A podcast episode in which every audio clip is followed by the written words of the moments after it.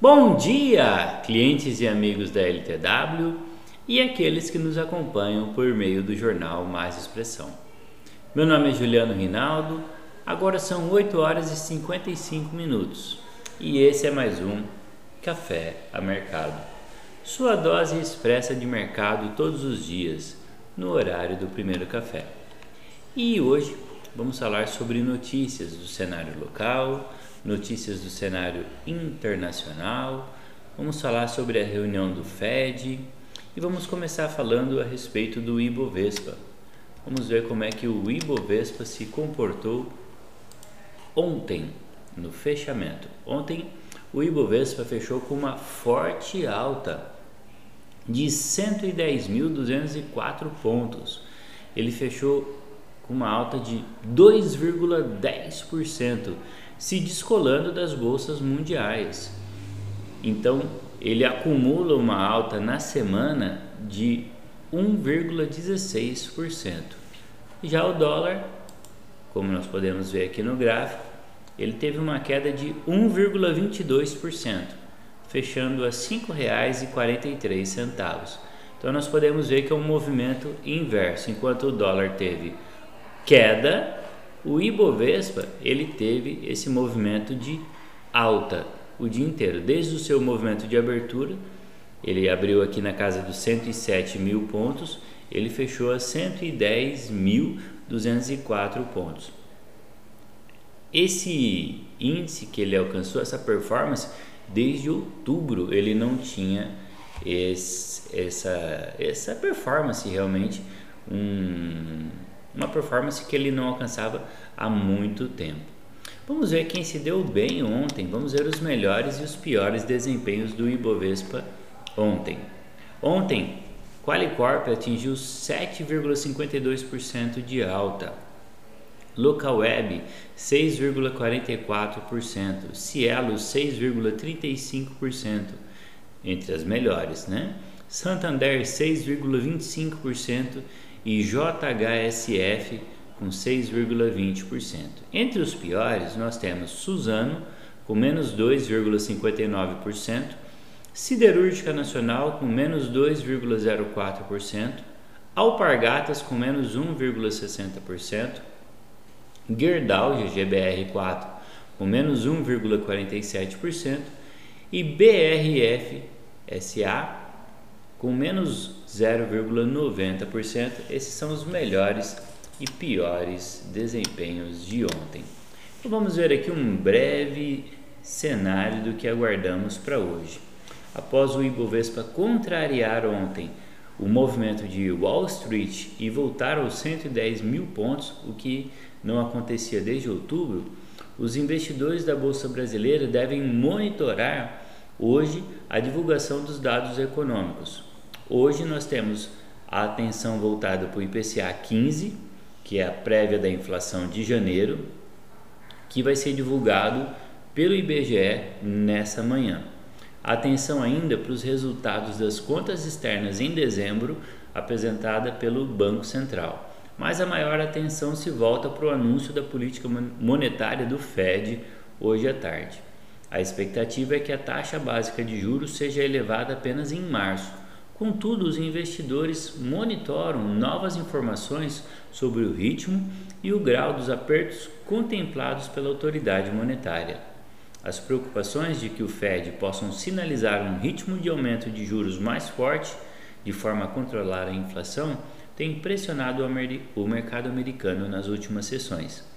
Contudo, na manhã dessa quarta-feira, os contratos futuros dos principais índices das bolsas em Wall Street registram um avanço, buscando recuperação de parte das perdas acumuladas no ano.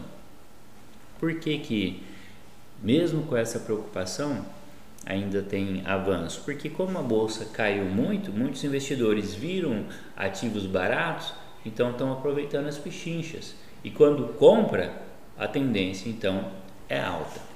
Enquanto isso, o noticiário sobre a tensão política entre Rússia e Ucrânia, perdão, segue no radar com a movimentação de tropas na OTAN. Então vamos entender mais especificamente sobre essa questão do Fed. Por que, que a notícia do cenário internacional diz que o Fed está numa encruzilhada com a situação econômica dos Estados Unidos? Vamos entender essa questão do Fed mais a fundo. Hoje, como nós mencionamos, os investidores estão ansiosos para a decisão da primeira reunião do ano do Federal Reserve, que é o Banco Central dos Estados Unidos, que começou ontem e termina hoje. Além do aumento das tensões na Rússia, as preocupações quanto à postura do Banco Central norte-americano, o que, que ele vai fazer para conter a inflação, tem alimentado a volatilidade dos mercados globais no início da semana. Mas será que tem surpresa a ver por aí? De acordo com Andrei, Andrei analista e fundador da consultoria financeira Noce Finance, ele explica que desde 2010 o Fed tem surpreendido muito mais para o lado positivo ao adotar mais uma postura mais relaxada de manter os auxílios e ajudar o mercado. No entanto, ele acredita que as autoridades monetárias não têm outra saída além de assumir uma postura mais agressiva. Nesse momento, ele se encontra em uma encruzilhada. Ele já ajudou demais e a economia está superaquecendo, o que causou essa inflação. O Fed não tem mais alternativa, pois senão causaria uma bolha insustentável. Já Alexandre Nishimura, economista e sócio da BRA, também defende a hipótese de que o Fed encerrará a reunião com uma postura mais hawkish, quer dizer, mais agressiva, sinalizando altas ainda mais acentuadas nos juros e uma antecipação do processo de redução no balanço. De acordo com o economista, um aperto mais forte que 0,25 ponto percentual poderia pressionar ainda mais os mercados. Mateus Espias, especialista da Empíricos, explica que a volatilidade dos mercados nessa semana se deve ao fato de que os investidores estão interessados nos sinais que as autoridades do Fed darão sobre o momento que iniciará o aperto monetário. Não só o momento, mas também a redução do balanço patrimonial. De acordo com ele, a reunião do Fed é importante porque é a última antes da primeira elevação nos juros prevista para março. Para março. O mercado entende que o próximo passo é o que importa o tom que o Fed dará à mudança do discurso sobre ritmo, quantidade de elevação e redução do balanço. Comenta. Então, qual é a ideia? A maneira como o Fed para de injetar dinheiro, aumenta a taxa de juro e diminui o patrimônio dele. Uma vez eu expliquei assim: imagina que a economia dos Estados Unidos é um carro quando você está acelerando, é uma coisa, quando você pisa no freio, é outra, quando você engata a ré, é outra. Então, injetar dinheiro na economia é acelerar. Parar de injetar é tirar o pé do acelerador. Quando você eleva o juro, você pisa no freio. E quando você diminui o balanço, você engata ré. Então, os economistas, os analistas estão de, de olhos fixos em qual movimento, qual vai ser a próxima atitude que o Fed vai sinalizar nessas reuniões. Então, tudo isso indica qual movimento a economia dos Estados Unidos vai tomar e como isso vai afetar os mercados. Então, o movimento é necessário, todos esses movimentos são necessários para manter o crescimento da economia nos Estados Unidos e brecar, frear a, o crescimento da inflação. Os mercados estão trabalhando por enquanto com boatos. Por quê? Porque eles já precificam a maneira como o que vai acontecer e já agem contra, já agem de modo antecipado. Por isso que eles já vê a volatilidade antes mesmo de acontecer. E quando acontece, já vamos dizer, já há volatilidade. Por isso que antes mesmo da reunião já vemos é, o crescimento na bolsa de mercados emergentes. Por quê? Porque eles já pararam de investir nos Estados Unidos e estão buscando mercados menos impactados. Por exemplo, tem crise na, na Rússia lá com a Ucrânia, então mercados que vão sofrer menos, menos. Então eles já vêm para o Brasil, por exemplo. Então eles já preveem o, o problema e já fogem do problema. Com relação ao Fed também. Então o mercado vê esses problemas e foge do problema. Então por isso que estão todos de olho. Agora vamos na questão do uma notícia do cenário local. Brasil recebe carta convite da OCDE, diz Guedes. O Brasil recebeu uma carta convite para fazer parte da OCDE, disse o ministro da Economia Paulo Guedes em entrevista nesta terça-feira, dia 25. Mas o que é a OCDE? É a Organização para a Cooperação e Desenvolvimento Econômico é uma organização internacional com sede em Paris, composta por 35 países membros. Ela foi criada em 1961 com o objetivo de promover o desenvolvimento e estabilidade econômica de seus países membros. Por isso que Paulo Guedes está tão feliz, porque é como se fosse um marco, uma vitória para o ministro da Economia. De acordo com o ministro do Brasil, ele passou a cumprir 103 dos 251 requisitos exigidos para fazer parte da organização. Quer dizer, falta bastante ainda, né? Mas já está lá, está no começo. Segundo Paulo Guedes, o Brasil está há 30 anos na espera para fazer parte da OCDE. Em declaração feita no Palácio do Planalto, ao lado de ministros da Casa Civil, Ciro Nogueira, e das Relações Exteriores, Carlos França, Guedes afirmou que o processo de entrada na organização internacional exige a continuidade de reformas estruturantes, como novas regras tributárias, liberalização financeira e acordos internacionais.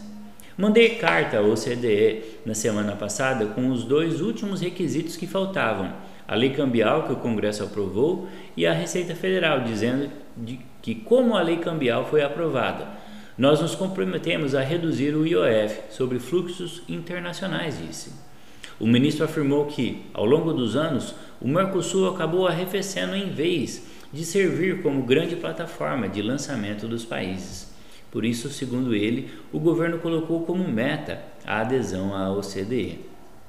Guedes disse ainda que o convite formal para as negociações de acesso à OCDE é um reconhecimento da importância do Brasil. Na tarde dessa terça, a OCDE anunciou que decidiu abrir negociações com seis países candidatos a se associarem à entidade, incluindo o Brasil.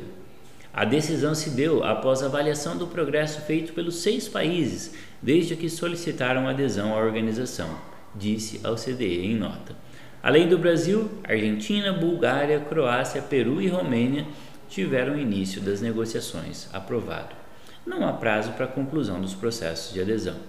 O resultado e o cronograma dependem de, da capacidade de adaptação e ajuste de cada país candidato para se alinhar aos padrões e melhores práticas da organização, disse a OCDE.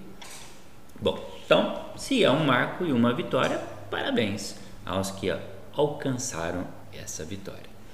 Agora vamos à atualização da ferramenta Insight essa atualização, esse update na JHSF, que por sinal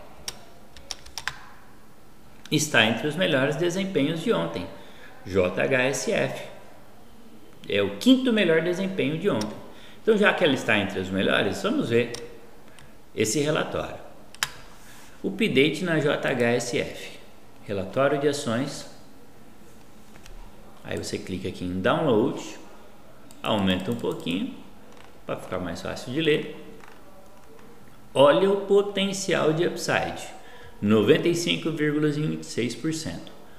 A JHSF anunciou dia 19 de janeiro sua prévia operacional. Então é um resultado, né, referente ao quarto trimestre.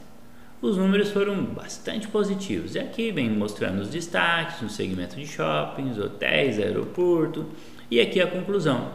A JHSF reportou um sólido resultado no trimestre, com números bastante sólidos, principalmente na operação de shoppings, superando os níveis pré-pandemia. Então, recomendamos que você leia esse relatório e entenda por que, que ele está aqui com compra 1 na recomendação. Olha que relatório maravilhoso.